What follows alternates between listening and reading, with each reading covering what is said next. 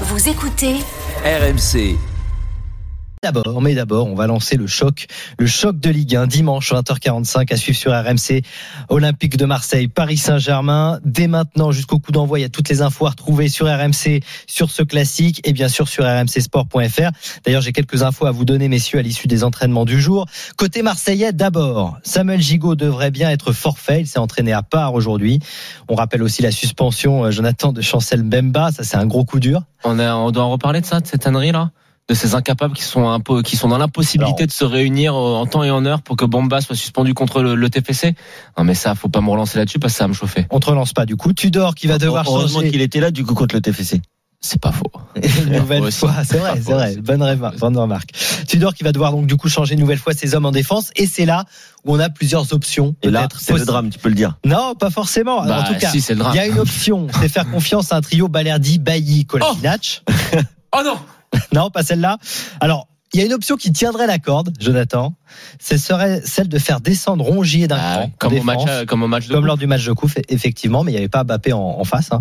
Et, et c'est Bailly qui pourrait être chargé justement de ce rôle-là, de, de suivre un peu Mbappé partout, comme l'avait fait euh, très bien Bemba euh, euh, aussi également. euh, Et à gauche, ouais. Et à gauche, Kolasinac. Bah, à gauche, pour l'instant, oui, ça serait Kolasinac peut-être euh, plutôt Bah, que Jusque-là, d'accord. jusque là, ça va. On est- Rongier, Kolasinac, si tu préfères. Oui, avec euh, à gauche euh, Tavares qui n'était pas là il me en, en Coupe de France et à droite Jonathan Klaus. Écoute, moi ça me semble être la, la solution la plus viable parce que euh, je, je n'ai rien contre lui. C'est vrai que oh, il, il a, il y a eu une période où il a fait trois quatre bons matchs d'affilée. Les gens se sont dit ah tu vois t'es t'es sévère mais non. Balerdi, ça a pas le niveau de jouer ce genre de match. Le problème de Balerdi, c'est qu'il peut être bon 89 minutes. T'as l'impression que c'est vraiment le prospect que l'Ajax, euh, sur, sur qui l'Ajax est prêt à mettre de l'argent, etc. Et puis il va avoir une minute où ça va, les fils vont se toucher. Il va faire la cagade, ça va coûter un but. Quand tu es en face d'une équipe où il y a un joueur à surveiller comme le lait sur le feu en la personne de Kylian Mbappé, faut pas mettre Balerdi. Donc euh, tout sauf Balerdi sur ce match.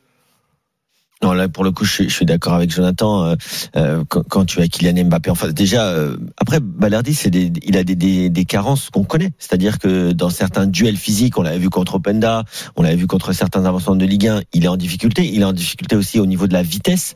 Bien sûr, il a une relance qui est très correcte. Il a une technique, euh, voilà, c'est un Argentin, il joue au ballon. Placement, Kev. Le mais, mais le, le placement, la vitesse et le physique dans les duels, dans les impacts, pour l'instant, comme dit Jonathan, en tout cas pour l'instant, il n'est pas encore Tu au niveau de, match de très haut niveau comme les dans, les, le- dans, les, l'Olymp- dans, les, dans les tests physiques, c'est un des joueurs les plus rapides. Ah ben je sais pas. Alors il est rapide peut-être. Ce... Et vu du stade, je t'assure que c'est impressionnant. Ouais. Les fois où je l'ai vu jouer en vrai, alors certes, il était, euh, il était, il était minable. C'était le- match contre euh, en Ligue des Champions contre les Allemands là. Je, oh là là. Francfort. Francfort, ouais. Mais euh, il est extrêmement rapide et c'est ça qui est encore plus frustrant. C'est les choix. Je pense que son problème, c'est vraiment le- la tactique défensive pure, le placement, le fait de se positionner avec son latéral. Et c'est compliqué quand t'as un joueur comme Mbappé en face. Bon, on aura d'autres infos bien sûr sur cette compo marseillaise. Euh, côté PSG, il y aura aussi des absents, euh, bien sûr, puisque Neymar ne sera pas là. Bah, mal pour un bien. Il y a pas mal de doutes aussi, puisque lors de l'entraînement, bon, il y a Hakimi quand même qui, est, qui a fait l'entraînement, Moukielé aussi, Nuno Mendes, Galtier qui a dit en conférence de presse que Ashraf a fait une partie de la séance, donc Ashraf Hakimi, et qui et le testeront demain pour voir s'il peut euh, jouer contre l'Olympique de Marseille. Moukielé est proche d'une place de titulaire quand même. À quel poste? Euh, au Latéral. poste justement de latéral droit, Ouais. sans doute, parce Ouais. qu'ils ont pris, il le dit, hein, Galtier, mon staff a pris l'initiative de faire travailler Warren Zahir Emery sur le côté droit, mais c'est au milieu euh, qu'il est le plus performant. Donc si jamais euh, Moukile peut pas tenir sa place, ils ont quand même testé Zahir Emery. Ça a pas l'air de Ça m'a l'air d'être une- un, un pétrin pour un jeune joueur qui n'a rien demandé, qui est pétri de talent et qui a besoin d'être développé, qui est formé au club et de le lancer dans un bourbier, dans un match contre l'Olympique de Marseille, dans un classique, c'est euh, tout sauf lui rendre service. Donc j'espère pour ce jeune-là que temps, ça ne se fera pas. Ils l'ont mis en Ligue des Champions. Euh, C'était pas un cadeau non plus. Et puis euh, il y avait 32 000 personnes quand même présentes au parc. Hein, Combien de Entraînement. qu'on payé Non mais alors ça justement, Après, après- certains ont payé leur place entre 5 et, Après, et faut pas 15 les euros. appeler les gogos s'ils ont envie Voilà. d'emmener leurs enfants pendant les vacances voir Voilà. le Paris Et- Saint-Germain Et, attention, Jonathan, parce que déjà, c'est un événement. C'est la première fois depuis 11 ans que le PSG organise comme ça un entraînement au Parc des Princes. Il y avait des banderoles, on les a vus, et eux, ils n'ont pas payé. Ce sont euh, ceux qui sont abonnés au parc. Oui, les ils abonnés sont venus voilà, oui. sans, sans payer. Et ils avaient le droit aussi à un plus un, tous. Donc euh, quand même, ça réduit le nombre de gens qui ont payé cette, euh, Bon, ça va. cet événement. Et puis bon, voilà. Après, on peut juste regretter peut-être qu'ils n'ont pas fait un, entraînement très poussé. Euh, C'est évidemment Ah bah, faut- une fallait pas série de Bien une- sûr. des petites courses. euh, Oui, voilà. J'ai vu quand même de la Mais finition. ils ont vu quand J'ai vu même. quand même de la finition devant le but. Oui, C'était ils ont testé ça un vrai peu à la fin. Mais ils ont testé pas fait- et- ça a duré une heure. Encore eux qui ça a duré une mise en place tactique devant le public. Non, mais ça a duré une heure, donc quand même, on peut estimer qu'ils en ont eu pour leur argent. Non, mais il y a, un, moment, on peut pas tout critiquer. Euh, que le, d'ailleurs, ça se fait, euh, ça se fait aux Pays-Bas. En tout cas, moi, je l'ai connu euh, et ça se fait encore maintenant. Avant le classiqueur entre l'Ajax Ouais. et Feyenoord, souvent. Alors, c'est pas dans le stade, de- c'est pas dans l'arena ou dans le Cape, mais c'est dans le stade d'entraînement qui sont des, des, des stades à capacité aussi et qui peuvent accueillir comme ça les supporters. Et c'est bien. Ça te choque pas qu'il y ait des places qui soient payantes? Non, mais après, choqué, pas choqué, ça reste. dans ça reste l'économie. mais dans le contexte. Non, mais ça reste l'économie du oui, Paris Saint-Germain. Dans le je- contexte où t'es un club qui a quand même pas de difficultés financières et, et où il y a quelque chose qui est un peu cassé avec tes supporters, faut quand même le le le. le- Oui, non, mais oui, Eh je ben, moi, je pense je que ça aurait été de bonne loi que de faire ça totalement gratuit pour pour envoyer un geste en plus. Ils l'ont fait le geste, hein, les joueurs, en allant saluer le public après le match du Bayern. Ça aurait été un geste en plus en disant ce on essaye quand même de recréer une sorte d'union ce sacrée pour la fin de sais ce saison. que je ferais Parce que tu sais que quand tu payes aussi, euh, il y a plus peut-être aussi pour la sécurité du stade, etc. Euh, j'aurais reversé, euh, j'aurais reversé le Oui. pour euh, pour les déplacements des, des supporters. Bon, on va s'arrêter là bon, sur bref, cet entraînement En tout du cas, j'ai Paris trouvé, j'ai Saint-Germain. trouvé quand même que c'était bien Il y avait que quelques qu'il y banderoles, ait un, je vous le un- un disais. entraînement. euh, Euh, bah notamment Un une entraînement fois pas public. deux, soyez sans pitié avec eux. Kylian aucun état d'âme ici c'est Paname. Voilà un peu l'esprit des banderoles euh, créatifs, hein, pour les pour les supporters du Paris Saint-Germain. Tiens, T'as- justement, la parole, Jonathan. bleu ciel là. hein. Jonathan, c'est ton avis. T'as une équipe qui reprend, qui affronte des équipes qui elles sont déjà euh, euh, sur le pied de grue. Et le pied de grue. Le ouais. fameux pied de grue. L'OM, alors c'est pas l'OM peut tout perdre, c'est pas ça ton avis, mais c'est en gros quand même que la pression, euh, ça peut être un tournant pour l'Olympique de Marseille ce match. Moi, pour moi, c'est un réel tournant. On va essayer de se remettre euh, dans le contexte de- des objectifs de l'OM en gardant la tête froide. Pour moi, l'objectif numéro un de l'Olympique de Marseille, ce n'est pas de finir champion, même si évidemment, si Marseille a l'opportunité de jouer, le titre, il faut le jouer, jusqu'au bout. Mais c'est de finir second, non pas troisième, mais second. Derrière, tu as une équipe de Monaco qui revient très fort et qui commence son habitude et en train de nous faire une seconde partie de saison en boulet de canon. Et puis tu as ce match face à Paris, au Paris Saint-Germain qui semble être une bête un petit peu blessée, en même temps que le match donc de Monaco face à Nice.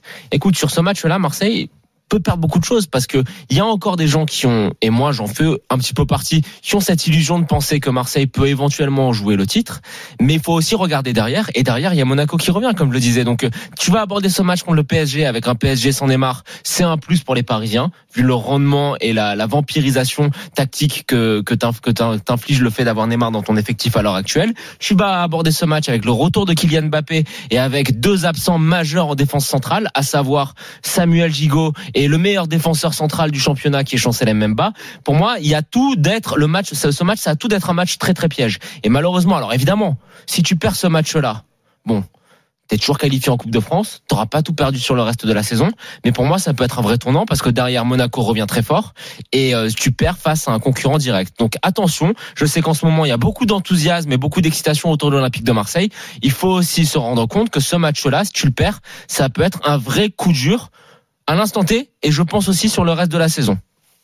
Alors pour euh, Tudor, en tout cas, lui, il a mis la pression. Je sais pas si vous avez entendu au, au Paris Saint-Germain en expliquant que honnêtement, avec Messi, Neymar, Ramos, Marquinhos, eh ben, il devrait gagner tous les week-ends. Donc euh, lui, il a Mais, intelligemment alors, mis toute la pression sur, euh, sur le c'est- coach adverse. C'est pas du tout pour euh, ne pas être d'accord avec Jonathan, mais euh, Mais t'es pas d'accord avec lui Moi, je trouve que l'OM n'a aucune pression dans ce match. Alors bien sûr, ils ont la pression de remporter un classique, remporter un gros match au Vélodrome face au rival, etc. Mais pour moi, la grosse pression, elle était en Coupe de France. En championnat, ce qu'il arrive à l'Olympique de Marseille, c'est que du bonus là. S'ils arrivent à battre le Paris Saint-Germain, ils, ils, reviennent à deux points. Ils reviennent à deux points. Ils sont à fond dans la course. Ils mettent une pression énorme sur les Parisiens avant leur retour de Ligue des Champions. Ils leur mettent la tête sous l'eau. Alors que, comme dit Igor Tudor, le Paris Saint-Germain, et il a raison, normalement avec cet effectif, et on sait que tous les matchs de foot sont compliqués, c'est pas une science exacte, mais normalement avec cet effectif, tu dois remporter peut-être pas tous les matchs, mais un grand nombre de matchs. Et c'est pas ce que fait le Paris Saint-Germain depuis euh, le, le retour de la Coupe du Monde. Loin de là. Donc moi je suis d'accord avec Igor Tudor. Euh, la pression, elle est sur le Paris Saint-Germain. Euh, L'Olympique de Marseille doit tout faire pour s'imposer, mais l'Olympique de Marseille s'il ne, ne, ne battait pas le PSG. Ce serait juste la logique en fait, euh, la logique. Ce qu'on a vu dans le classique en Coupe de France, mais c'était catastrophique de la part du Paris Saint-Germain. Tu peux pas proposer ça, même sans Kylian Mbappé dans un classique. Mais si tu dans un match. tu regardes derrière. Mais si tu perds, bah si tu perds, C'est tu vas- pas ça. si tu ça, perds, tu sais que le titre entre guillemets c'est mort, mais de toute façon ça n'a jamais été vraiment ton Exactement. objectif. Ça, pour le coup, je te Donc, ouais. euh, tu sais que tu vas te battre avec Monaco et avec Lens pour les deux autres places. Voilà, voilà ce qui va se passer si tu perds. Mais tu vas revenir dans une forme de normalité. Et déjà, Après, il y a la si tu finis façon deuxième, aussi dont on ça perd. hein, reste, ça bien aussi. sûr. hein, Non, ça dépend aussi sûr. du déroulé du match. Quand Moi, même. vous allez me dire, mais je pense que je, je dramatise un petit peu T'as peur. le fait de finir troisième et pas second. Pour moi, quand t'es l'Olympique de Marseille avec la situation économique qui est la tienne, Oui, même si ça va mieux depuis euh, que Longoria est arrivé, finir ce, finir troisième, c'est un drame. C'est un drame pour ton mercato, c'est un drame pour ta préparation, c'est un drame pour la manière dont tu vas recruter.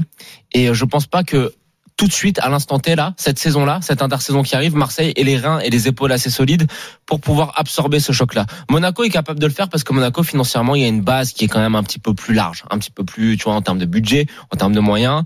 Tu peux encaisser ce coup-là. Pour Marseille, finir troisième, c'est à mon sens une vraie galère. Donc euh, pour Ouais, moi, quand je regarde, quand je te dis que pour moi Marseille peut perdre beaucoup de choses, c'est pas par rapport au PSG, Kevin évidemment. Moi pour moi T'as le vu- titre c'est vu Monaco- c'est du vu- bonus. T'as vu Monaco hier? C'est par rapport, oui. Ils sont capables mais- de perdre des matchs aussi. hein. Écoute Kev, c'est par rapport à Monaco et par rapport à Lens et justement l'élimination de Monaco de cette coupe euh, de cette coupe d'Europe Oui. pour moi, c'est une vraie mauvaise nouvelle pour l'OM. Donc cette semaine, il y a eu beaucoup d'enjeux. Il y avait le fait que Monaco se qualifie ou pas, bah Monaco s'est fait éliminer, ça arrange pas les affaires de Marseille. Il y a le fait que on, il y avait encore un micro espoir que Samuel Gigot soit présent.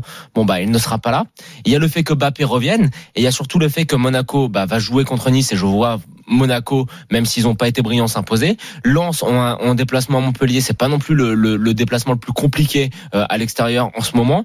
Donc tu pourrais te retrouver, tu vois, je fais de la fiction, mais à la fin de la journée avec Marseille qui repasse quatrième. Et ça, pour moi, ça serait très très, très après, compliqué. après, quoi qu'il arrive, la saison sera longue et, euh, et très très rapidement. Mais euh, tu viens de dire que c'est pas une, une bonne nouvelle pour l'OM, euh, l'élimination de Monaco. Mais en fait, l'élimination des trois clubs français et de ce jeudi noir, c'est une très très mauvaise nouvelle pour le football français. Bah oui, ça- Parce que moi je le dis depuis des années quand Ouais, on me dit quand on me dit ah ouais mais ils sont où les- elles sont où les équipes euh, les équipes portugaises elles sont où les équipes néerlandaises? Mais vous allez voir ce que c'est si un jour on a que deux qualifiés pour la Ligue des Champions et là ça va vous faire là ça va nous faire drôle hein. ah, parce que là, ça va vous faire, t'as dit. Attention. hein. oui ça va vous faire Ah oui, tu parlais français. oui mais à ceux qui ne comprenaient pas pourquoi Oui, oui, certains pays avaient plus Non, de non, difficultés en Europe sûr. Non, mais tu as raison. Ça, c'est très très dangereux pour nous. euh, Mais là, les Pays-Bas, là, s'ils font une bonne campagne, heureusement, l'Ajax a été éliminé, mais euh, si, si Et le PSV aussi. ouais, et le PSV aussi, mais si, euh, je crois Il qu'il y a reste, Alkmaar. il reste la Z Alkmaar. Et Feyenoord. Voilà, si euh, c'est deux belles équipes, c'est les deux premiers au classement d'ailleurs, la Z Et et, Feyenoord. Il y en a aussi. Il y a Porto, Ouais, euh, et donc, Benfica, euh, Ouais, franchement, euh, c'est chaud. Mais bon. Bon, on va prendre euh, Thomas. Thomas qui a fait le 32-16, euh, qui est venu nous rejoindre dans l'after pour parler justement de ce match entre l'Olympique de Marseille et le PSG. Salut Thomas. Salut Thomas. Euh, salut les gars, euh, ben, très content d'être avec vous. Salut, Euh, Thomas. je vous appelle pas contents. forcément pour le match au MPG, après si vous voulez je peux en parler. Hein. Je vous Ah. pour, euh, pour la reconversion de Jonathan Macardy surtout. Ah. Ah. Euh, Il t'écoute. j'ai appris qu'il s'est reconverti, alors euh, c'est vrai que j'ai vu tes talents de MMA, hein, ça c'est vrai. Mais je t'appelle surtout pour ta reconversion, parce que je crois maintenant que tu es devenu le gérant de, du PMU de Saint-Germain-des-Prés, c'est ça Il me semble? Parce Pourquoi que tes analyses, là, tes analyses sur Balerdi, c'est digne euh, du, du, du PMU, quoi. hein. Il y a, il y a Ah rien ouais d'autre à dire. C'est-à-dire. Alors explique-moi. Allez. Qu'est-ce qui t'a pas plu dans Alors- ce qu'il a dit sur Balerdi? Alors, j'ai pas écouté, justement. Je remercie mon ami euh, Nico qui m'a informé. Il m'a dit, oh, c'est bon, Jonathan, il a encore euh, détruit Balerdi. Bah c'est un peu etc. con alors si t'as pas écouté de me dire que c'est que les analystes sont dignes Alors- du PMU. C'est dommage. Thomas, vas-y. que je veux dire. Qu'est-ce que tu Pour le coup, penses c'est de une Balerdi réplique de PMU, ça. Non, non, mais j'ai pas écouté aujourd'hui, mais j'ai écouté toutes tes interventions Ah, ça va, en alors. fait, moi, je, je t'aime beaucoup. Moi, je t'adore, tu vois. Je vais être honnête. Mais dès que tu parles de Balerdi, d'un coup, c'est plus le même Jonathan. C'est le Jonathan PMU qui, de 2 heures du, 2 heures du mat, qui dit n'importe quoi. C'est-à-dire, j'entends toujours la même chose sur Balerdi. Donc, c'est toi, Dimeco, un peu Kevin Diaz aussi. Mais encore Kevin Diaz, je le trouve un peu plus, euh, Non, non, tu peux Euh, me mettre dedans, il n'y a pas de problème. sur le sujet. Mais euh, on est là, oui, Balerdi, il coûte tellement de buts à l'OM, il fait tout le temps des erreurs dans les matchs. Alors je suis d'accord, sur les deux, trois derniers matchs, il est moins bon. Mais attends, euh, là, on va dire de novembre, allez, même pas octobre, d'octobre à février, est-ce que tu as quelque chose à dire sur Balerdi? J'entends, oui, coûte tous les buts de l'OM, etc., c'est Balerdi, etc. Contre Tottenham, les deux buts qu'on encaisse là, c'est qui? Les deux buts euh, qu'on encaisse au Tottenham euh, Stadium. Là. Tu le trouves bon, toi, contre Tottenham, vraiment? Te demande, tu le trouves, euh, tu l'as trouvé rassurant, bon, euh, serein dans les duels, bien dans les placements? Un vrai atout pour la défense quand tu prends le match de Tottenham, je te demande. Le match de Tottenham, ça dépend lequel tu parles. Le match aller, il joue pas. Après, le match Non, le match, bah, le, le, le match aller, il joue, il joue 40 minutes, mais le match, euh, le match, le, le match retour, le dernier au Vélodrome. Non, bah, le match retour, il était dans le collectif, il était très. Moi, j'ai trouvé moyen. bon. Mais euh, ok, alors admettons. Mais sinon, Contre Francfort, tu as dit qu'il avait le niveau pour jouer la Ligue 2. Attends, honnêtement, Jonathan. ah, contre Francfort, écoute mon poulet, j'étais euh, au stade en loge, donc j'étais très près de la aussi, pelouse. justement, à côté J'ai- de toi, en plus, c'est pas loin. Comment? Il était, il était J'étais au stade aussi. J'étais tribune à côté des, des journalistes. J'étais très près de la pelouse, je te jure que franchement, j'ai regardé un œil très attentif sur lui. Moi, ce qui me choque le plus, c'est pas ce qu'on voit à la télé, c'est-à-dire où parfois il fait des erreurs directes et des cagas qui, coûtent- des buts. C'est pas forcément des, actions qui, coûtent des erreurs euh, et qui amènent euh, une occasion franche pour l'adversaire. C'est vraiment dans le placement. Je trouve qu'il est pas serein. Euh, tout, tout le match, ses coéquipiers et Rongier notamment ont passé. Et Rongier qui a pas fait un bon match non plus contre Francfort, hein, mais qui avait passé son, temps à le replacer, à lui dire mets-toi, mets-toi ci, mets-toi là, là ça va pas. Il y a quand même des vraies lacunes sur ce point-là. Tu peux pas me contredire là-dessus. Qu'en termes de Il a placement, à il a beaucoup à apprendre. notamment sur comment jouer le hors-jeu, c'est quand même un basique. Il le fait très mal. Non, mais il a des choses à améliorer. J'ai jamais dit l'inverse. Après, n'oublie pas que il vient à l'OM, il a 14 matchs en professionnel. Il en a 10 à Boca, euh, oui, 10 à Boca Junior, 4 euh, à Dortmund. Le reste, il a aucun match en professionnel. Il arrive, il, a- il est très jeune. Donc, c'est normal pour un joueur de cet âge-là, avec aussi peu d'expérience, dans un club comme l'OM, il apprend. Donc, Oui, il apprend, il apprend. Mais est-ce que pour toi, il a le niveau d'être titulaire? Ben, alors, quand tu vois les, les autres joueurs qu'il y a, c'est-à-dire si Bailly il a son meilleur niveau, si Mbamba est là, Oui. malheureusement il n'est pas là contre Paris. Si Gigo est là, pour moi, Balerdi n'a pas de niveau.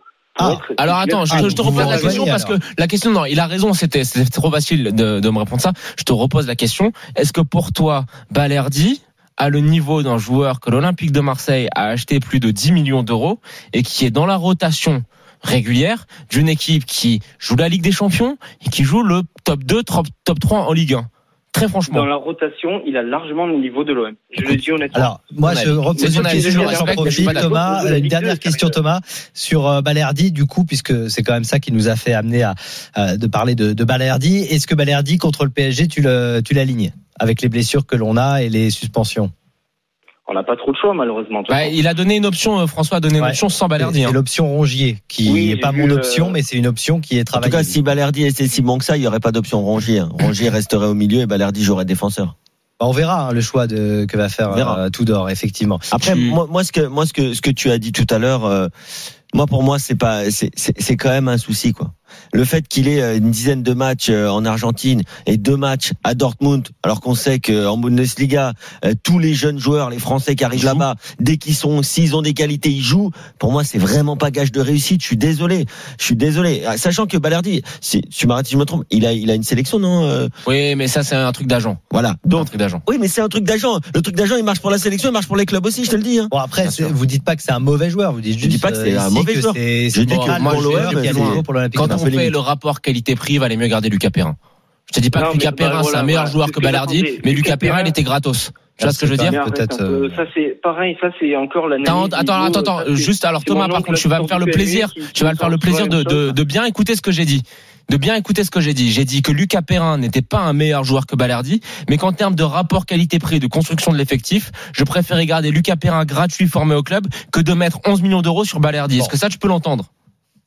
Ben, je peux l'entendre, alors ça s'entend. Tu vois la pas nuance J'ai déjà pas dit que Perrin était meilleur que. Balardi. Attention, hein. Je crois qu'il a compris Mais quand Thomas. Perrin était là, ce que tu dis, c'est que quand de- Perrin était là, tout le monde le critiquait aussi. Tout le monde Non, c'est oh, pas vrai. Il aura jamais niveau pour l'OM. Mais c'est pas vrai. Parce qui a dit Mais ça on C'est pas très vrai. exigeant avec lui, on le comparait à, Camara et tout, tu te rappelles pas quand même. Nah, ça Thomas. pour toi, tu l'as rêvé. Il y a On- beaucoup de gens qui étaient, qui étaient, qui étaient même trop gentils, je trouve, avec Lucas Perrin. On n'arrivera pas à vous mettre d'accord sur Balerdi, Alors, mais juste- c'est vrai, Thomas, qui a eu un Balerdi bashing, c'est vrai. ça- il y a eu un Balerdi Bachning. Pour moi, tu sais qui, à qui me fait penser? Et c'est pas péjoratif quand je dis ça. Il me fait penser à Ronald Zubar. Parce que Ronald Zubar, Ah oui. il faisait des matchs où pendant 89 minutes, il était, t'as l'impression que c'était un défenseur euh, venu d'ailleurs avec des qualités athlétiques, avec euh, une sens de l'anticipation, une rapidité, une vitesse, une densité physique qui était de très haut niveau. Et puis il y avait la minute où il faisait n'importe quoi et Guérez devenait fou, le regardait en se prenant la tête entre les mains et ça coûtait un but Moi, à moi, Marseille. moi, je, moi, je pense surtout que, et à chaque fois que je pense à lui, euh, que je pense à Balerdi, je pense à Doria. Doria, c'est un Ah joueur oui, qui s'est retrouvé, qui s'est retrouvé à l'Olympique de Marseille. Ouais, Il s'est retrouvé à l'Olympique de Marseille, mais qui n'avait pas le niveau. Il n'avait pas le niveau, et ça, Bielsa l'avait vu. T'es sévère là, Kev. Bah si, Bielsa l'avait vu. Bah non, mais bah, Doria, c'était quand même, euh, c'est quand même grave. Ouais, d'accord. Mais c'est il était bien à l'OM. Il était bien à l'OM. Bah, il n'avait pas le niveau. Oui, mais Balerdi a quand même un petit peu plus sa place à plus- Marseille ouais, que Doria, quoi. ouais, mais tu t'as beaucoup plus vu Balerdi que Doria. Doria, on l'a vu un moment. Hein. Tu te rappelles quand il marque contre lui en Coupe de France, on veut le geste du sel, là, avec Rudy Garcia 33 matchs avec Marseille, Doria. Deux buts. C'était une Deux catastrophe. buts. Il joue. Euh, Bah, euh, écoute, euh, faudrait que je m'enchaîne parce que ça s'est arrêté en 2018. Il était au Mexique à Santos Laguna. Je vais voir s'il y est encore. Parce qu'après, Je me renseigne, mais d'abord, je, voudrais remercier toujours. Thomas. Merci Salut, beaucoup, Thomas. Thomas, de nous avoir euh, permis de rappeler le souvenir tu de Doria. tu- non, mais a- a- Merci beaucoup, a- a un quand tu veux dans un l'after. message, il me dit euh, euh, Balerdi, euh, il est très bon pour le tirage de maillot. moi, il y, a- il y a un truc qui me fait rire, et ça me fait penser, ça me fait penser à vous rappeler de Karim Rekik. Oui, ah bah Oui, bon jeune joueur, mais aussi. Et. Bon joueur. Karim Rekik, Non, mais Karim Rekik. Karim Rekik, c'est un joueur, pour le coup, c'est un joueur qui est formé aux Pays-Bas, néerlandais, mais pas le niveau pour l'Olympique de Marseille. Au moment où il, était à l'OM. Il a fait sa carrière après en Bien sûr, il, a joué, euh, il a joué quand même longtemps à Séville, etc. Mais, mais c'est pas un mauvais joueur. Mais on peut quand même considérer qu'un joueur euh, n'a pas le niveau pour jouer la Ligue des Champions tous les week-ends. Ah, euh, On va prendre- la hype qu'il y avait quand il est arrivé, lui, c'était phénoménal. Karim Rekik, C'est ça, ouais. Karim Rekik. On va prendre Romain qui a fait le 32-16 dans l'after. Salut Romain. Bonsoir, vous m'entendez? Ouais, on t'entend très bien, supporter de On parle du Marseille. classique ou de Balerdi On là va parler du classique quand même. Hein. Vas-y Romain, on Ah, va bah, pas parler de J'ai Doria et de appelé- J'ai appelé, j'ai appelé pour Balerdi dans le classique. Vas-y, on t'écoute. Non, moi je voulais, je voulais poser une question à, à Jonathan et à Kevin surtout. Est-ce que euh, Balerdi, bon là on a entendu, euh, je crois que c'était Thomas qui disait qu'il, Jonathan il dit n'importe quoi et tout sur Balerdi. Moi la question c'était est-ce que Balerdi il a pas le profil idéal, même si bon euh, il est pas très apprécié chez vous, mais est-ce qu'il a pas le profil idéal pour jouer contre le PSG Parce que même si bon il, il coûte des buts, il fait des boulettes et tout, mais il va quand même, il va quand même vite, il est quand même athlétique. Est-ce qu'il a pas le profil idéal pour jouer contre le PSG avec Mbappé surtout Ben, moi, je vais te répondre. Ce que j'ai dit en préambule, c'est que oui, sur le papier, avec sa vitesse, avec son sens de l'anticipation qui est relativement correct et le fait que justement, bah, je le répète, qu'il qu'il aille vite, ça peut être intéressant face au PSG. Mais le problème, c'est que quand tu as, je répète encore, en face de toi un joueur à surveiller comme le lait sur le feu, en la personne de Kylian Mbappé, tu peux pas te permettre de mettre sur le terrain un joueur qui est sujet à des sautes de concentration. Pour moi, pour moi le Tout ça. seul, pour moi le seul Marseillais qui aurait les capacités physiques, mais attention, je ne dis pas qu'il a les capacités défensives, notamment d'alignement ou de marquage, mais le seul qui est défenseur, en tout cas sur la feuille de match, qui est dans les cinq de Ah, derrière, c'est Nuno. c'est Nuno Tavares. C'est le seul qui a l'explosivité et la, et la, et la capacité de courir et de, d'arriver à tenir Mbappé un peu à l'image sans avoir la moitié du talent de Walker et de son explosivité et de sa puissance. Mais le problème, c'est que Nuno, Mais Nuno, il est pareil. bah, défensivement, c'est compliqué. en termes en termes de, de rester concentré sur 90 On minutes. d'accord. Là, tu vois, contre Toulouse, il marque, etc. Mais son match, il est dégueulasse. hein. On est d'accord. Non, non, dégueulasse, je trouve ça dur. T'as vu ses stats Oui, mais, oui, mais, oui, mais c'est quelqu'un qui crée du danger. Le nombre de ballons Et donc, perdus, cette, de, de duels perdus. Cette inconstance, elle est aussi perturbante pour le- Tu sais, l'adversaire. le nombre de duels défensifs perdus, ça reste quand même. Tu l'as Ah, dit, un piston, mais il faut quand même défendre un Ah, minimum. suis d'accord. Et dans les duels, il y a des, il y a un vrai problème. Je Moi, écoute, je, je, je suis à deux doigts de penser que pour ce match-là, je suis pas sûr de mettre Tavares titulaire. hein.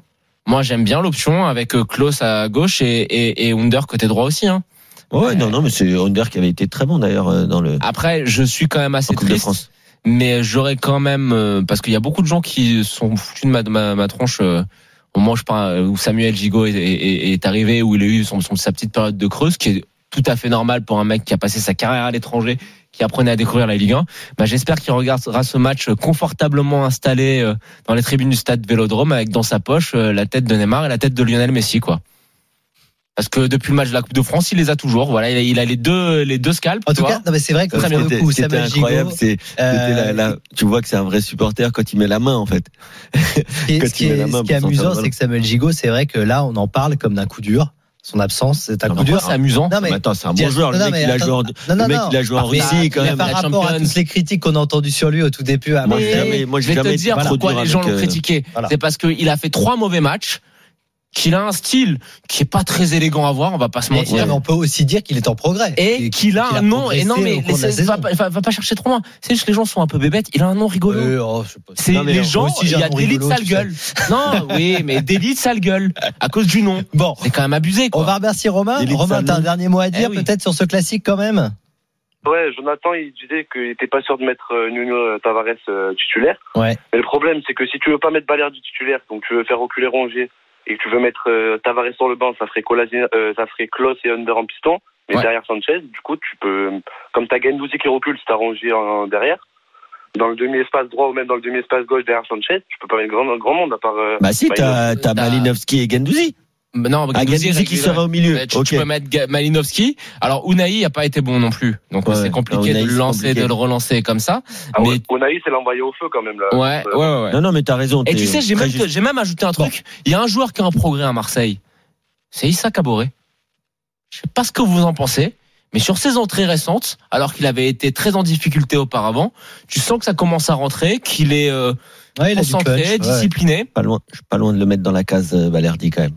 On l'a pas assez. Joueur de devoir, mais euh, pas pas sûr C'est qu'il ce ait que nous dit Bruno. Tiens, pourquoi pas Caboret sur l'appli RMC Direct Studio. Bon, on va remercier Romain en tout cas. Merci Salut, beaucoup d'être passé. Salut, tu Romain, quand tu veux, bien sûr. On continue de parler de ce classique euh, tout au long de ce week-end jusqu'au coup d'envoi, bien évidemment. On reparlera plus longuement du Paris Saint-Germain. Là, on s'est étendu puisque c'était l'avis de Jonathan sur l'Olympique de Marseille. Je voulais juste vous faire écouter Christophe Galtier. C'était tout à l'heure a, on a le droit de en perdre. conférence de presse où il ne parle pas de revanche par rapport à la Coupe de France. Sur un plan personnel, non, il n'y a pas de revanche. Il y a surtout à préparer l'équipe du mieux possible, à avoir le meilleur plan de jeu face à cette équipe-là. Est-ce que mes joueurs sont revanchards? J'ai quand même beaucoup de personnalité, de caractère et d'orgueil dans, ce groupe-là. Et euh, évidemment que l'orgueil sera un élément euh, important par rapport à, à notre élimination euh, là-bas. Pas de revanche, mais de l'orgueil quand même. Donc euh, voilà. Euh, est-ce que vous pensez que l'orgueil suffira pour le PSG Il y en a un Hmm. qui a de l'orgueil, et euh, ça j'en suis sûr, c'est Kylian Mbappé. Ouais. Et Il me forcément, fait très sera- peur pour dimanche. Ah bah bien sûr, de toute façon, tu, là- sais que, tu sais que l'OM c'est une équipe. Après, attention, parce que Igor Tudor, il est capable de changer son plan de jeu. Il est capable de s'adapter, de jouer peut-être un bloc médian plutôt qu'un bloc très haut.